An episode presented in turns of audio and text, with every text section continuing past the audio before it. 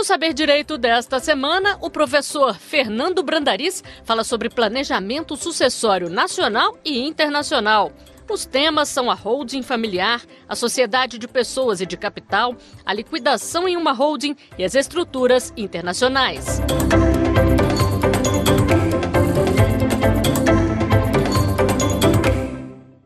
Olá pessoal, nós estamos chegando à nossa quinta e última aula. Vamos fazer um retrospecto do que nós falamos na primeira, na segunda, na terceira e quarta aula. Vamos dar ensejo ao planejamento sucessório internacional Vamos falar sobre fundação internacional e um pouco sobre o trust também, que é uma figura, uma figura muito interessante de planejamento tributário e planejamento sucessório. Né? De antemão aqui, vou fazer uma propagandinha de um livro de planejamento sucessório internacional. Tem aqui um livro de minha autoria, um livro bem interessante que aborda tudo o que nós falamos aqui nas quatro aulas e nessa quinta e última aula aqui. Então, tem muito conceito das empresas estrangeiras e da fundação e o trust. Tem também esse livro de minha autoria, coautoria, juntamente com meus sócios. Tem aqui Aspectos Legais e Investimentos no Brasil, que fala sobre os tipos societários, causas contratuais, enfim. Bem interessante para quem tem interesse em investir e, e, conhecer um pouco melhor de como é que funciona o nosso ordenamento jurídico. Tá? Pessoal, Vamos começar por fundação. A fundação internacional ela é eminentemente privada, não é uma fundação pública a que nós temos aqui no Brasil. Aqui nós temos aqui está regida pelo artigo 62 e 63 do Código Civil. Tem fins filantrópicos, literários, artísticos e tem que prestar contas ao Ministério Público. Essa fundação não tem essa obrigatoriedade. A Fundação Internacional é uma pessoa jurídica igual à nossa. A única diferença é que lá, essa Fundação Internacional, ela é eminentemente privada e aqui é pública. A fundação ela pode vir de forma direta para o Brasil. Então essa fundação, ela, essa fundação ela tem sede em Liechtenstein, Panamá, enfim, tem diversas jurisdições que se utilizam da fundação eminentemente, eminentemente privada, no nosso caso, internacional. Então, ela vem para o Brasil, eu transfiro todo ou parte do patrimônio para essa fundação, eu deixo de ser proprietário dos meus patrimônios e transfiro todos eles para a fundação e passo a ser titular dos benefícios da fundação. Eu posso ser diretor da fundação, controlar a fundação mas eu posso também contratar uma auditoria na cidade, na jurisdição está sediada a fundação, ou eu contratar um terceiro, um brasileiro, por exemplo, para ser diretor dessa fundação. E eu posso ser beneficiário ou não ser o beneficiário dessa fundação. Eu também posso beneficiar os meus herdeiros ou terceiros dessa fundação. Então, da operação que a fundação faz de recebimento de locações, do resultado final, o lucro, digamos assim, é transferido para os beneficiários da fundação. Na fundação, eu posso, como informei, ser diretor ou não ser diretor. A fundação, ela vem para o Brasil, ela pode ser sócia de uma sociedade, mas ela não pode exercer uma atividade empresarial. O que eu quero dizer com isso? Ela pode ser sócia de uma padaria, por exemplo, mas ela em si não pode ser uma padaria. A fundação, elas são auditadas. Existe, existe a prestação de serviço de auditoria da fundação. Então, a fundação, ela é uma pessoa jurídica. E resumindo aqui, eu transfiro todo o meu patrimônio, parte do meu patrimônio, para essa fundação, a fundação passa a ser proprietária do patrimônio e eu passo a ser beneficiário do patrimônio. Eu posso ser diretor ou contratar um diretor para representar a fundação. O trust não é uma pessoa jurídica igual à fundação. O trust, de uma maneira geral, é um contrato de prestação de serviço no qual eu transfiro o meu patrimônio para ele, eu também perco a propriedade do meu patrimônio, passa a ser do trust. Né? Eu sou o settlor, eu passo o patrimônio para um trustee que vai administrar, que a figura de tudo isso chama-se trust. E aí eu posso ser beneficiário ou não ser beneficiário da figura do trust. Tanto na fundação como no trust, eu não tenho mais a propriedade dos bens. Né? Os bens são administrados por terceiros, tanto na fundação como no trust. O trust, eu posso ser beneficiário e ou, ou trazer os meus herdeiros ou não para ser beneficiários do trust. No trust, como na fundação, como já disse, como já informei, eu não consigo ter acesso ao patrimônio. Então eu não consigo, por exemplo, vender aquele patrimônio que já está no trust. Eu não consigo vender o patrimônio que está na fundação. Eu não consigo comprar um patrimônio com resultado, com o dinheiro que esteja no trust e com o dinheiro que esteja na fundação. É uma forma excelente de proteção patrimonial no exterior para aquele herdeiro que não tem vontade de trabalhar, digamos assim, né? Ele só quer curtir a vida. Ou, aquele, ou aquela pessoa, aquele casal, aquele pai, que já tem uma certa idade, seus 70, 80 anos, e tem filhos menores. Né? E, tem, tem medo de, quando eles completarem 18 anos, acabarem com o patrimônio. Então, essa situação, nessa situação, é muito recomendável o trust. Por quê? Porque no contrato de prestação de serviço de instituição do trust, o settlor, o pai e mãe, vão dizer ali o que deve ser feito com o resultado financeiro.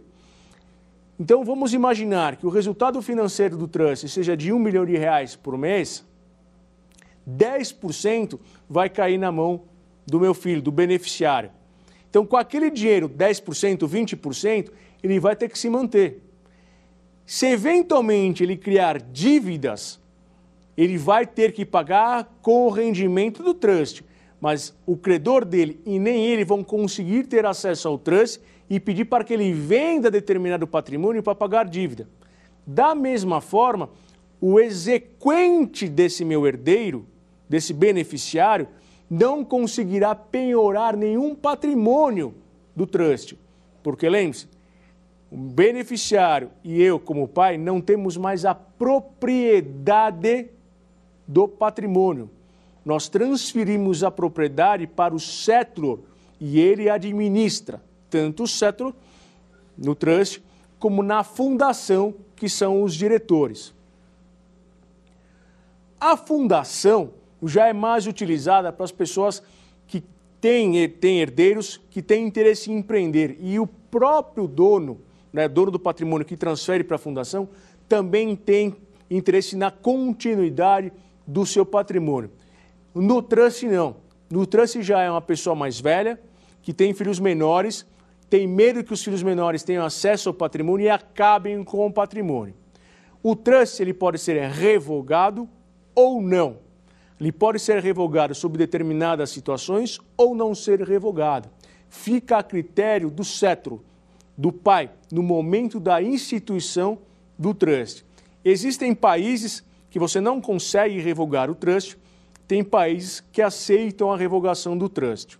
De toda forma, o eventual beneficiário não tem acesso ao patrimônio, ele não consegue vender o patrimônio que foi transferido para o trust. Somente tem acesso ao dinheiro que cai no teu bolso, na tua conta corrente. Então, é daquele dinheiro que ele vai sobreviver e vai sobreviver para o resto da sua vida. Posso fazer um trust no qual, no falecimento do meu filho, transfere para o meu neto os benefícios? Sim. Dependendo do local, dependendo do escritório que vai te assessorar na elaboração do documento, te assessorar no trust, sim, é perfeitamente possível você fazer essa exigência na, na, na, na elaboração do contrato de prestação de serviço. Então, fazendo um resuminho entre os dois. A fundação, ela é uma pessoa jurídica, ela pode vir para o Brasil para ser sócia de uma sociedade. Ela não pode é exercer atividade empresarial. Na fundação, eu posso ser beneficiário e posso ser um dos diretores, como eu posso contratar um terceiro para exercer a diretoria, como posso não ser beneficiário e transferir o benefício do resultado financeiro para uma terceira pessoa, no caso seriam os nossos herdeiros.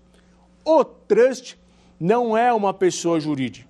No trust, eu transfiro o patrimônio para um escritório, normalmente são bancos ou escritório especializados, quais eles vão administrar esse patrimônio à sua vontade e não à vontade do ex-proprietário, no caso do sétulo. Quem vai dar as cartas na administração é o próprio escritório que você contratou. O que vai interessar aí é o resultado financeiro. O resultado financeiro da operação, você vai, se no teu contrato você mencionou que do resultado 90% reinveste no próprio trust e 10% vão para os beneficiários. Essa negociação você vai fazer no momento da constituição do trust. Lembrando, trust não é uma pessoa jurídica e o trust não pode vir diretamente para o Brasil. Ah, professor, mas como é que eu passo o meu patrimônio para o trust? Vou fazer todo o procedimento que nós fizemos na elaboração do nosso contrato da holding aqui, na instituição da holding. Eu peguei o patrimônio que estava na nossa pessoa física, transferi para a holding. Lembram? Paguei, eu não paguei o ITBI, coloquei as cláusulas contratuais ali. Né? Se eu quiser fazer um planejamento sucessório somente no Brasil, aí eu tenho que colocar bastante cláusulas contratuais, a depender da minha família, a depender da situação. Se eu quero fazer um planejamento sucessório internacional, eu posso fazer um contrato não tão rígido. Né? Pode fazer um contrato de uma ou duas folhas, porque o cerne do planejamento não está no contrato social da holding, ele vai estar mais acima. Então, eu vou transferir o patrimônio para a sociedade holding, para a nossa sociedade limitada ou sociedade anônima. Lembrando que se eu for transferir o patrimônio que está na minha pessoa física para a sociedade anônima, eu tenho que ter um laudo de avaliação, que é uma exigência legal da Lei de Sociedade Anônimas, para fazer a conferência dos bens. Na sociedade limitada não existe essa exigência. Então eu posso transferir o patrimônio da pessoa física para a pessoa jurídica sem a necessidade do laudo de avaliação. Então transferi, levei a junta comercial, saiu da junta, paguei o ITBI ou, ou, ou tive a, a, a, certidão de não recolhimento de TBI, levei ao cartório, ao RG, para registrar a conferência de bens. Lembrando que quando eu faço a conferência de bens, eu não preciso de escritura. O próprio contrato social tem força de escritura. Então, levo o contrato social registrado na junta comercial com a guia paga ou com a guia de não incidência, eu levo ao RGI. No RGI, ele vai fazer, ele vai registrar a conferência, ou seja, vai sair da minha pessoa física, o imóvel, e vai passar a ser da pessoa jurídica.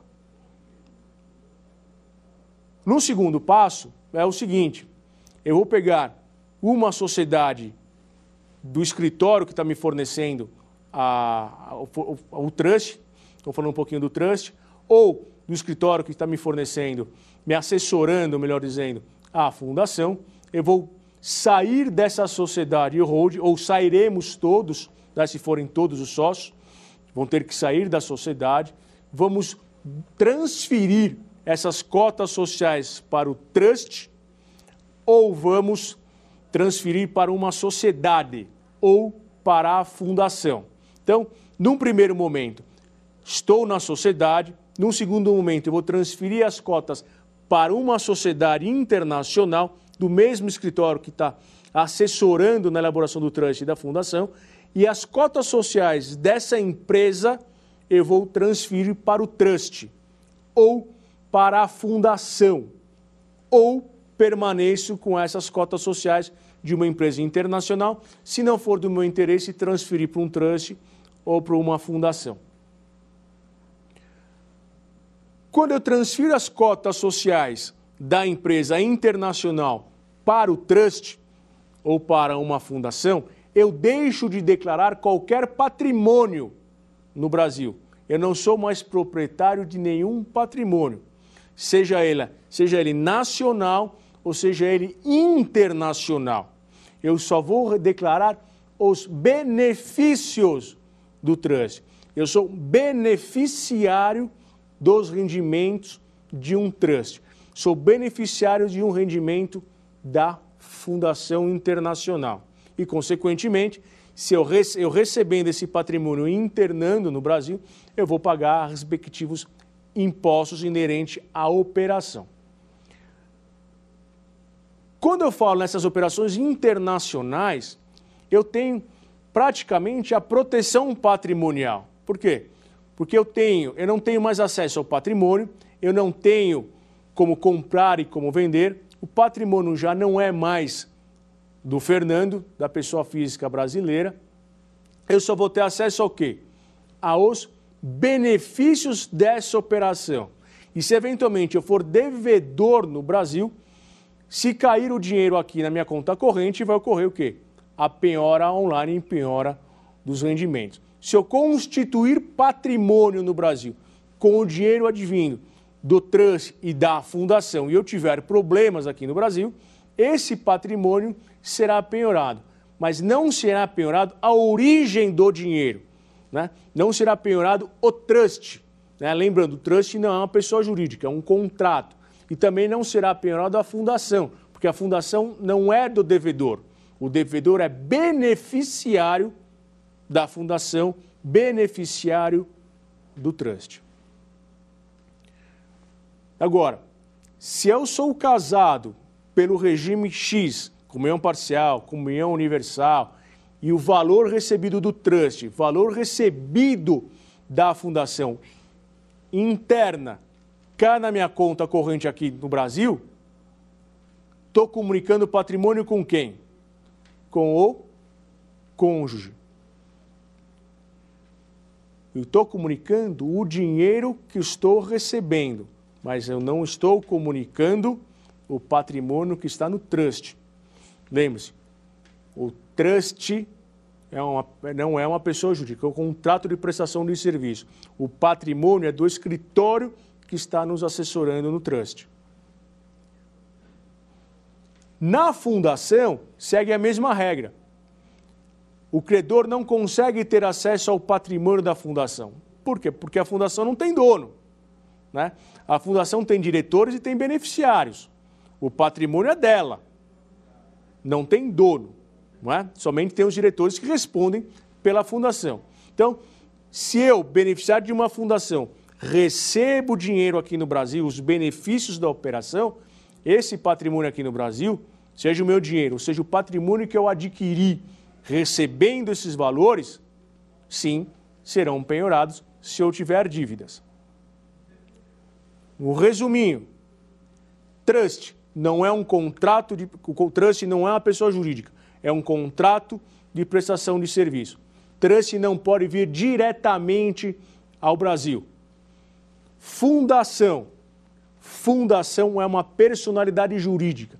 Ela pode vir para o Brasil ela pode ser sócia de uma sociedade, mas ela não pode exercer uma atividade empresarial. Tá? Essas duas, esses dois institutos, a Fundação e o Trust, a Fundação Internacional e o Trust, são ótimos institutos de proteção patrimonial, planejamento sucessório e planejamento tributário.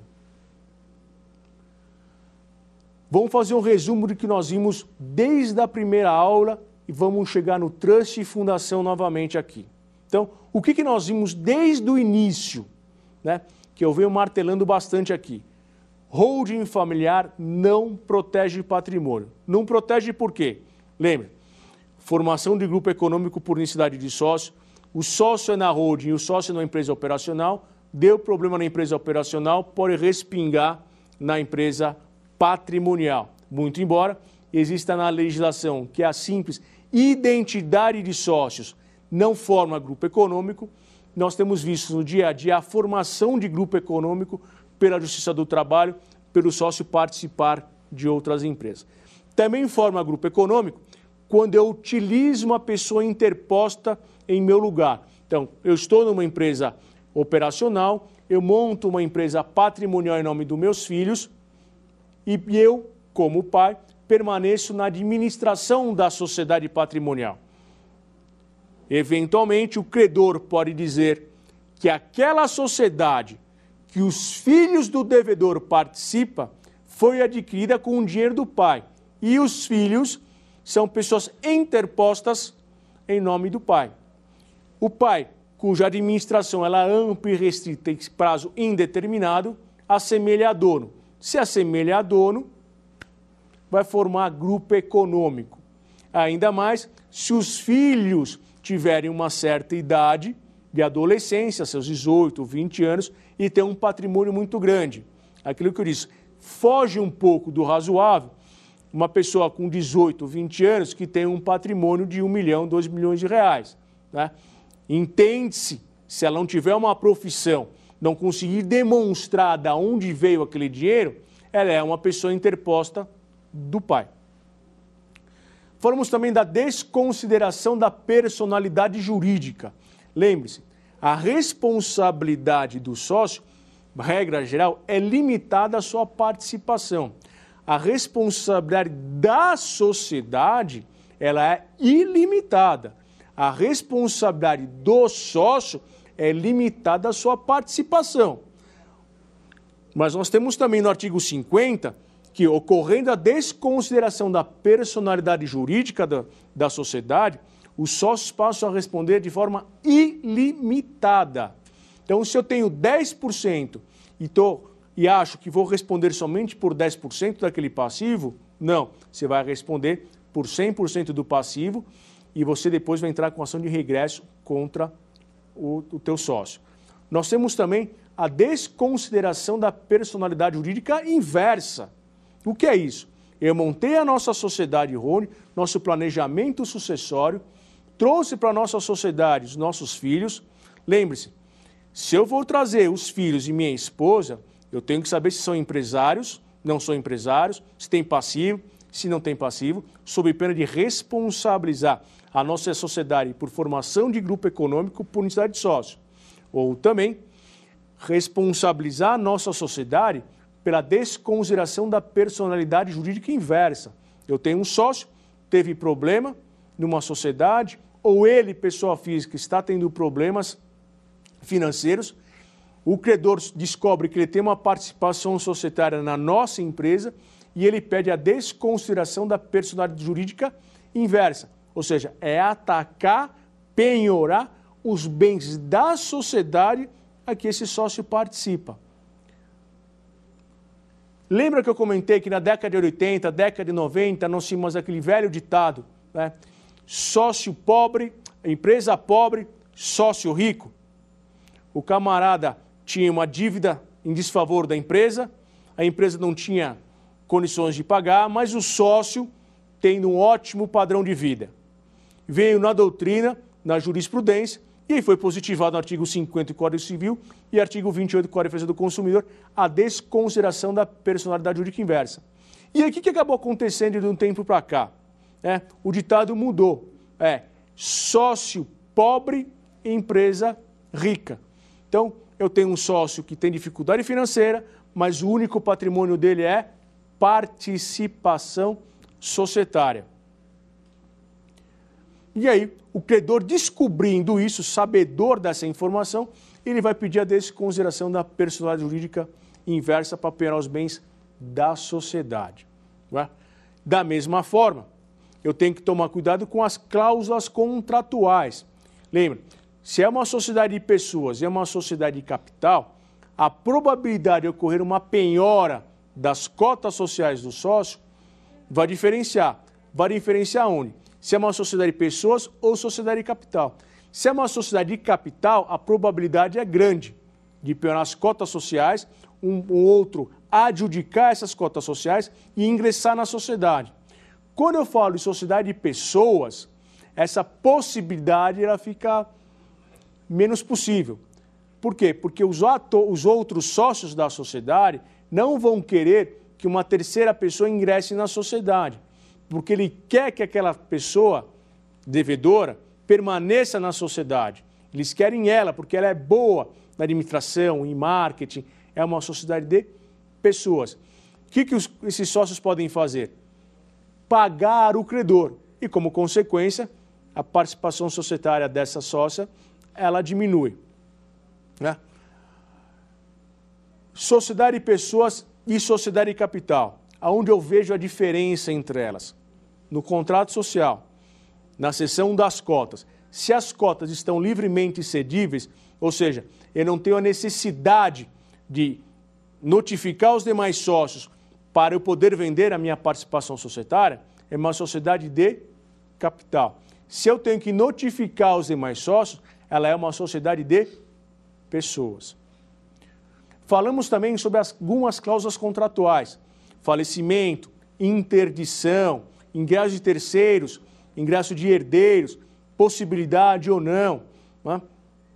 Lembrando que cada cláusula contratual tem que ser analisada no contexto da família, tem que ser analisada no contexto empresarial de cada uma das pessoas.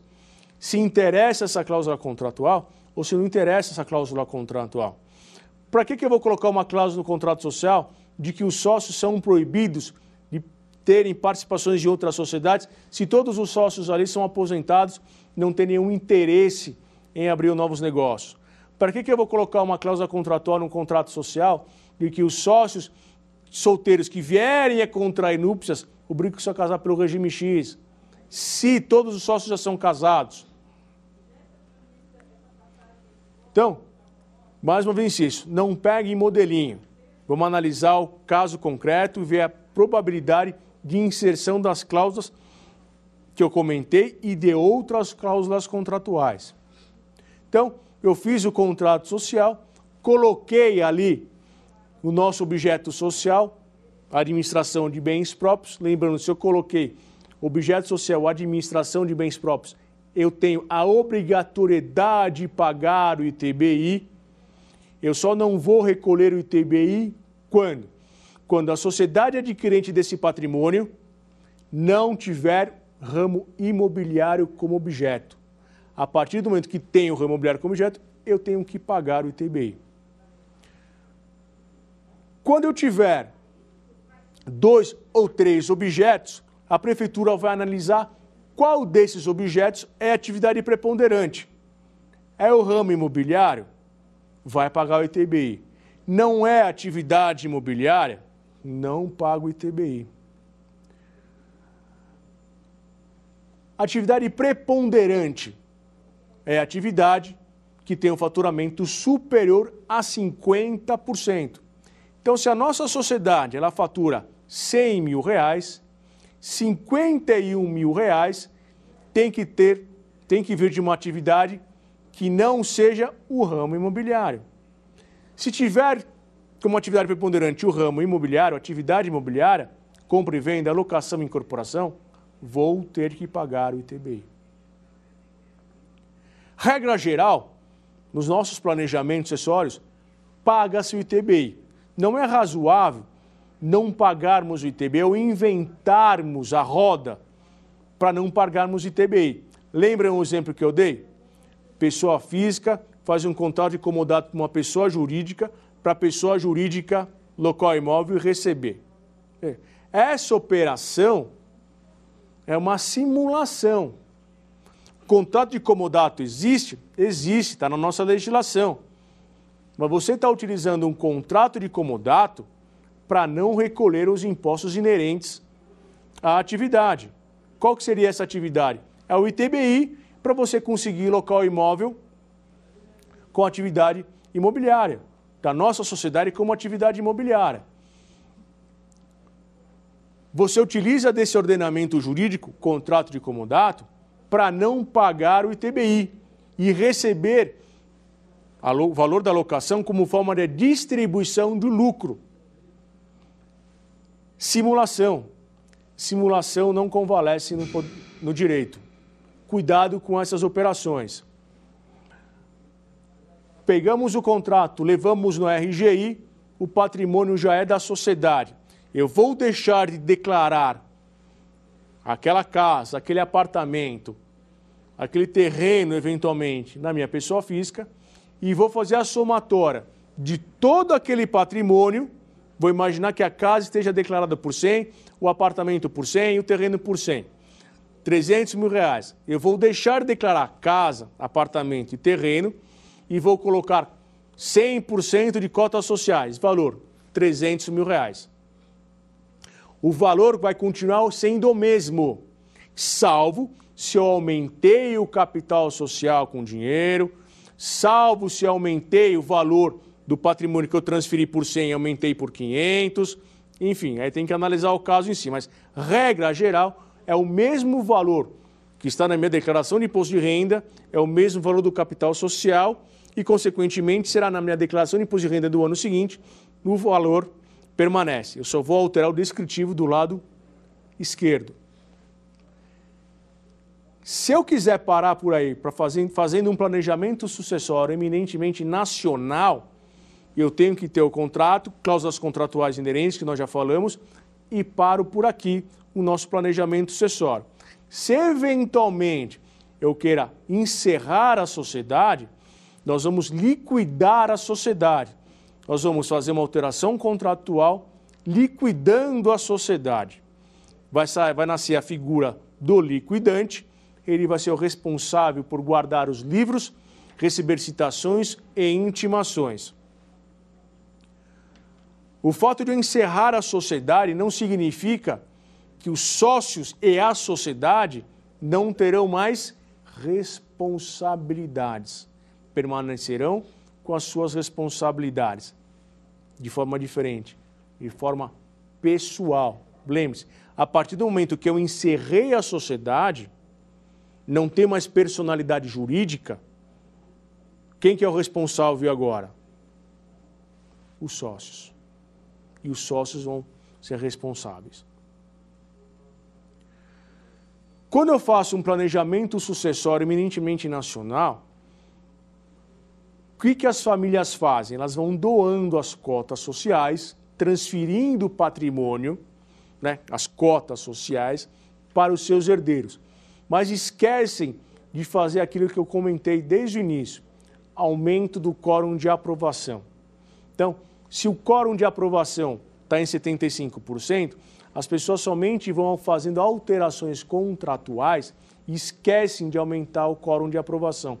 Vai chegando um determinado momento que o pai ou os pais terão 90, eh, terão 10% e os filhos juntos terão 90%. Ou seja, eles mandam e desmandam na sociedade. Quando eu aumento o quórum de aprovação, o administrador, ou seja, os outros sócios, sempre dependerá ou dependerão do outro sócio, no caso, o pai e mãe. Então, vamos imaginar que o administrador da sociedade, ele quer vender um imóvel. Só que tem lá na cláusula de administração de que eles, para vender imóvel, obrigatoriamente o quórum de aprovação é de 91%. Se ele tem 75%, ele não consegue vender. Ele vai precisar do outro, outro sócio. Seja uma autorização por assembleia, ou seja, assinatura em conjunto. Fica a critério da família estabelecer qual que é o melhor caminho para a família. Temos ainda as cláusulas de venda em conjunto, tag along, drag along, que nós comentamos. O sócio majoritário quer vender, obrigatoriamente o minoritário tem que ir junto. Se o minoritário quer vender, obrigatoriamente o majoritário tem que ir junto. Voto de Minerva, né, a chamada Golden Share, teve empate, vamos imaginar que são quatro sócios, 25% para cada um. Eu, como pai, tenho a Golden Share, eu tenho o direito de votar. O meu voto vale mais do que os três em determinadas situações. Então, o que, que manda no contrato social são as cláusulas contratuais. Então, se eu quero parar por aqui no nosso planejamento sucessório, nosso planejamento tributário, eu paro aqui com as cláusulas contratuais. Se eu quero fazer um planejamento sucessório, planejamento tributário e a proteção patrimonial, e a nível internacional, eu tenho que dar mais um passo. E qual que é esse passo?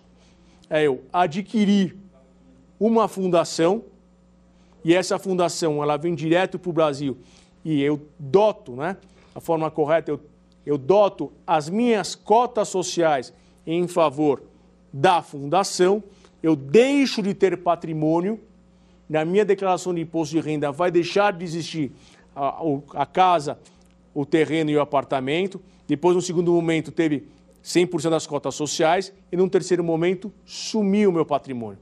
Eu não tenho mais patrimônio, eu sou beneficiário. Ou eu posso adquirir uma sociedade no qual eu vou dar as minhas cotas sociais da sociedade nacional para essa sociedade internacional e essa sociedade internacional eu vou doar, doar não, eu vou transferir para um trust. Então, eu tenho a empresa nacional, eu transfiro as minhas cotas sociais para uma sociedade internacional e da sociedade internacional eu transfiro para o trust. No trust, lembrando, ele é um contrato de prestação de serviço. Quem administra o trust são bancos ou são escritórios especializados nessas estruturas familiares.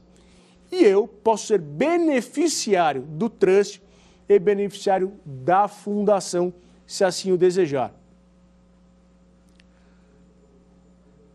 O trust ele pode ser revogável ou não revogável, mas o que interessa aqui é que eu, como beneficiário, e os meus herdeiros, como beneficiários, não têm acesso ao patrimônio, à origem do dinheiro. E essa é a preocupação de muitos pais. Né? Os pais muitas vezes me perguntam: Poxa, professor, é, eu, aquele meu filho, eu não sei se ele vai se dar bem na vida, ele é meio atrapalhado, meio pródigo. Como é que eu resolvo? Como é que eu ajudo? Eu tenho medo depois, quando eu falecer, os outros irmãos não ajudarem, é, deixarem ele à mercê daí da rua, enfim. Como é que eu posso resolver esse problema? Somente de forma internacional. Trust. O trust é a melhor forma para você resolver esse tipo de situação. Desse filho que o pai sabe que não vai andar, que tem uma certa dificuldade em trabalhar. Você tem o filho menor que, se tiver acesso ao patrimônio, ele vai acabar com o patrimônio. Então, nessas situações, o melhor caminho é o trust. Ele não tem acesso ao patrimônio, ele não tem acesso à origem dos valores ele tem acesso somente ao benefício daquela operação. Na fundação, é a mesma coisa. Ele vai ser beneficiário da operação. Ele não tem acesso ao patrimônio, ele não tem acesso à origem do patrimônio. Na fundação, eu consigo perpetuar da mesma forma no trust a vontade do instituidor do cetro, no caso do trust, e do extintor da fundação. Então, se no documento de instituição da fundação está expresso lá de que essa fundação somente será extinta com a anuência dos meus cinco filhos, não vai ser por maioria que vai extinguir a fundação. Vai ser por 100% dos beneficiários que vão extinguir a fundação. Da mesma forma, do trust. O trust somente será desfeito com a concordância de 100% dos beneficiários. Se eu tenho cinco beneficiários e quatro querem, não vai encerrar o trust. Ao contrário do que acontece aqui no Brasil. Se no nosso contrato social está expresso de que a sociedade não se extinguirá, ou seja, é por prazo indeterminado, a partir do momento do meu falecimento, os atuais sócios alteram o contrato alteram essa cláusula contratual e extinguem a sociedade.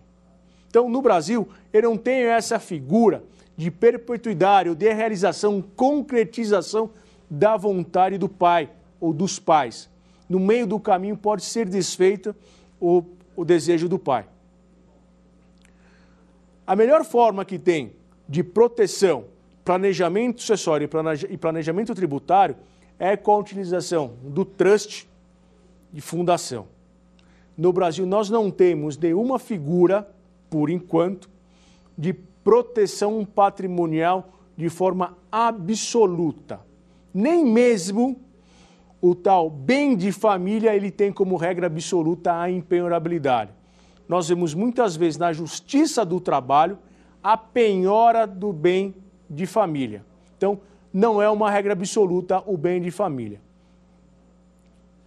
Como também não é uma regra a cláusula de impenhorabilidade do imóvel recebido por intermédio do testamento e recebido por doação. Também não é uma regra absoluta. Né? O entendimento da Justiça do Trabalho é que nenhum crédito, nenhum privilégio pode ser superior ao crédito do trabalhador. Então, o crédito do trabalhador, ele supera essa qualidade, qualificação, privilégio do imóvel do devedor. Imóvel do devedor com cláusula de impenhorabilidade e do denominado bem de família. Da mesma forma, cotas sociais da sociedade. As cotas da sociedade, muito embora né, não exista previsão de penhorabilidade, o que existe previsão é da penhora dos lucros perante o Código Civil, né? então você teria um entendimento de que, já que existe a possibilidade da penhora dos lucros, seria impenhorável as cotas sociais. É uma interpretação que poderíamos ter, mas não é essa interpretação que muitas vezes o judiciário utiliza. Então, cotas sociais é penhorável. Tanto é que, mesmo tendo cláusula de impenhorabilidade nas cotas sociais, essas cotas são penhoráveis. O que é interessante mencionar aqui para vocês também, quando fala de proteção patrimonial, é o PGBL e o VGBL. Não vamos entrar no aspecto de remuneração aqui. Tá? Só uma informaçãozinha para vocês. Ambos são penhoráveis. Tá? Por quê? Porque a, principalmente a Justiça do Trabalho interpreta isso como aplicação financeira e não como aposentadoria. Tanto é que a própria aposentadoria do INSS, salários que são proibidos de penhora, né, a Justiça penhora. Então, PGBL e VGBL ambos são penhoráveis porque são considerados aplicações financeiras.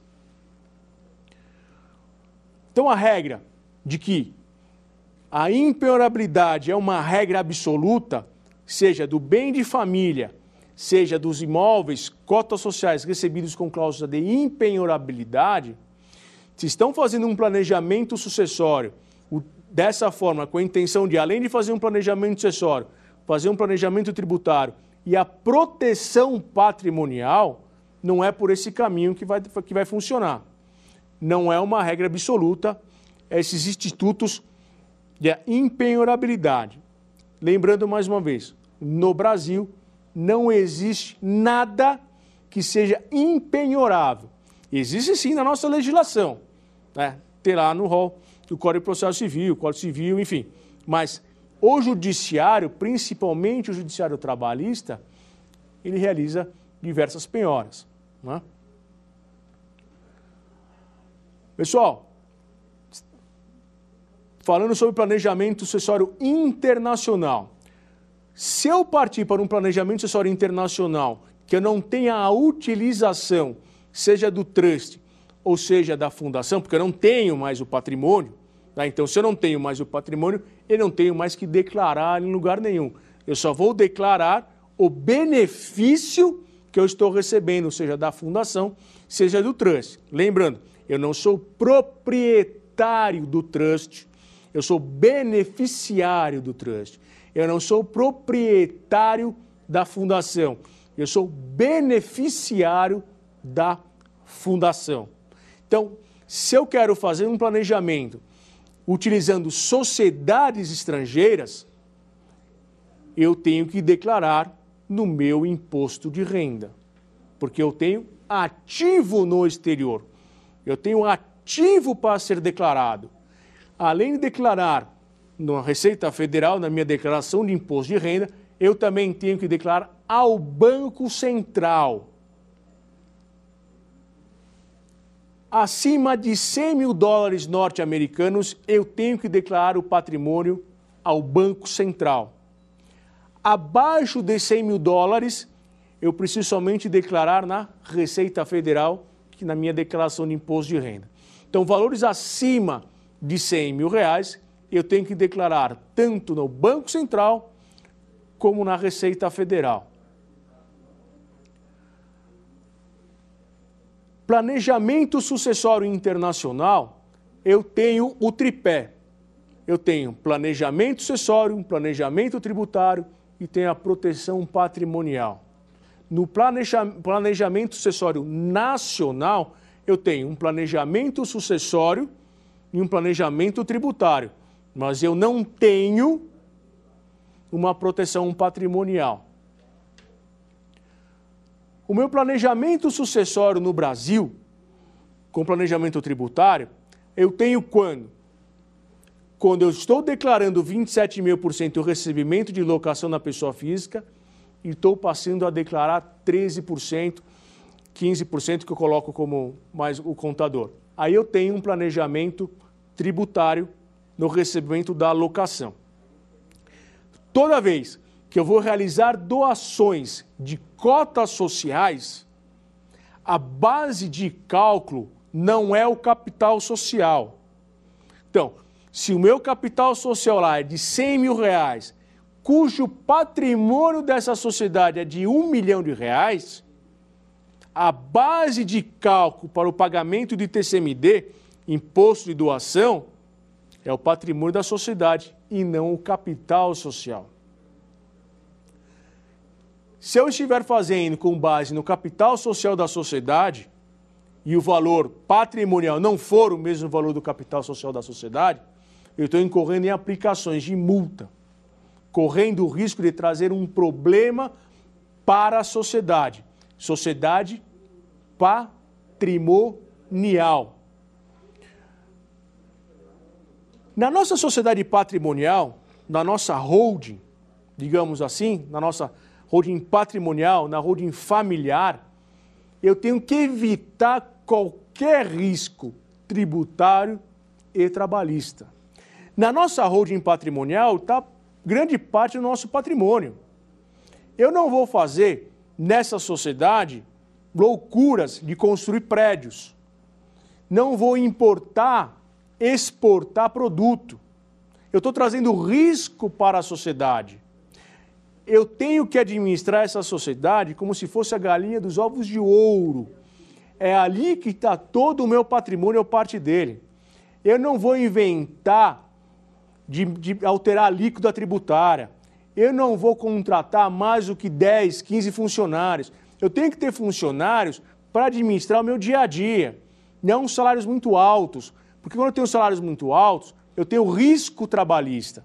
Eu também não vou pegar os meus funcionários e realizar pagamento por fora, registro por mil e pago mil por fora. Eu tenho risco trabalhista nisso. Eu não posso pegar um funcionário que está na empresa patrimonial e colocar na empresa operacional, ou da empresa operacional colocar na empresa patrimonial. Por quê? Porque eu já estou traz, levando, trazendo laços para as duas empresas. São duas empresas distintas, diferentes. Eu não vou pegar um funcionário de uma e jogar na outra. Porque numa eventual reclamação trabalhista, esse funcionário vai entrar contra quem? Contra as duas empresas. Ele trabalhou perante as duas empresas.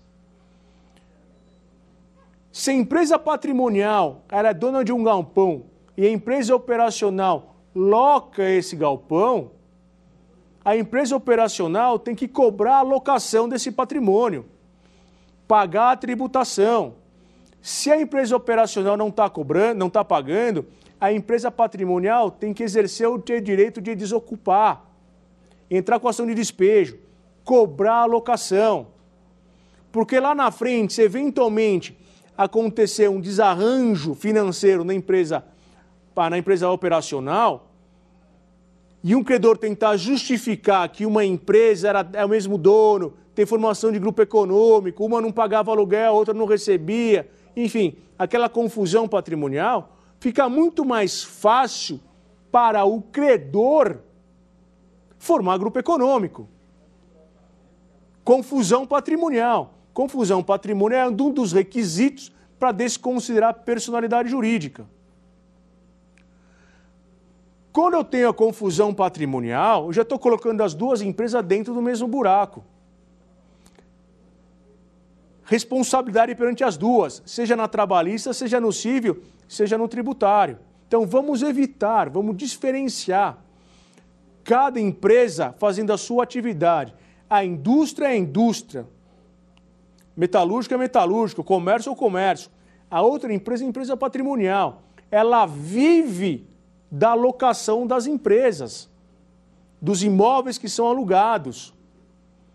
A família patrimonial, que são sócios daquela empresa patrimonial, vivem dali, ou têm parte do rendimento dessa sociedade. Vamos evitar essa confusão. Lembrando, se a empresa operacional ela tem um helicóptero, vamos transferir esse helicóptero para onde? Para a empresa patrimonial. A empresa patrimonial vai alugar esse helicóptero para o A, B ou C, e não a empresa operacional. Vamos transformar esses ativos que estão na empresa, na empresa operacional que só está sendo usado para a empresa operacional, vamos transferir para a empresa operacional para que ela aloque para terceiros, para que ela tenha outras atividades, outros rendimentos com esses ativos. Helicópteros, barcos, imobilizado que está na empresa operacional, vamos transferir para a empresa opera... estão na empresa operacional, vamos transferir para a empresa patrimonial. Empresa operacional é empresa operacional, empresa patrimonial é empresa patrimonial. Não vamos colocar tudo na mesma casinha. Pessoal, estamos encerrando a nossa quinta e última aula. Espero que vocês tenham gostado dessas cinco aulas. Falamos muita coisa de planejamento sucessório nacional, planejamento sucessório internacional.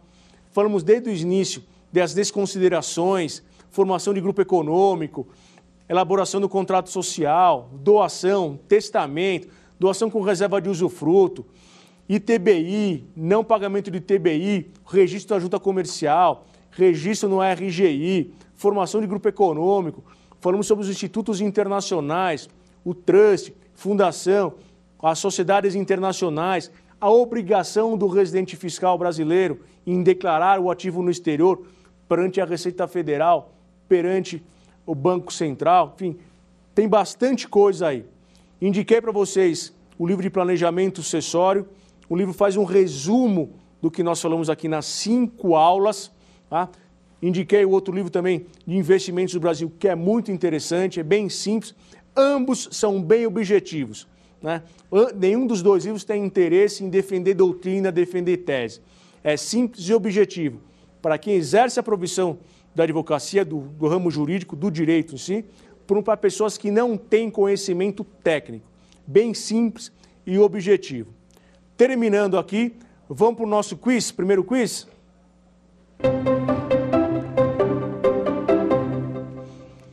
Residente fiscal no Brasil pode ter bens fora do Estado brasileiro? Letra A, sim, qualquer valor. Letra B, sim, desde que tenha autorização da Receita Federal. Letra C, sim, desde que tenha autorização do Banco Central. Letra D, não. Nenhum residente fiscal pode ter bens fora do Estado brasileiro.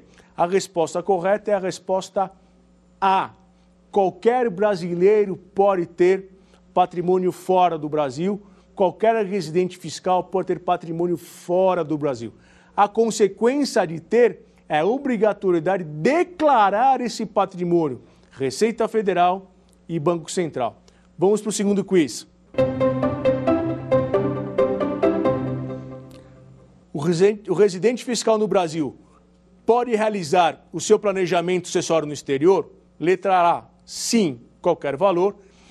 Letra B, sim, desde que tenha autorização da Receita Federal. Letra C, sim, desde que tenha autorização do Banco Central. Letra D, não, nenhum residente fiscal pode ter estruturas internacionais para realizar o planejamento sucessório? Resposta correta é a letra A. Sim, eu posso me utilizar de qualquer estrutura internacional para fazer meu planejamento sucessório, planejamento tributário e proteção patrimonial. Próximo quiz. Quem são os beneficiários do trust? Letra A: os herdeiros do autor da herança. Letra B, o Poder Executivo da série do trust. Letra C, qualquer pessoa. Letra D, as pessoas escritas no contrato. Resposta correta, letra D, pessoa, qualquer pessoas descritas no contrato. Quando eu celebro o contrato do trust, eu vou mencionar quem são os beneficiários do trust. Podem ser os meus herdeiros e podem ser terceiros beneficiários do trust. Pessoal, agradeço a todos vocês, espero que tenham gostado das nossas aulas estou à disposição para tirar qualquer dúvida de vocês. Obrigado e um abraço a todos.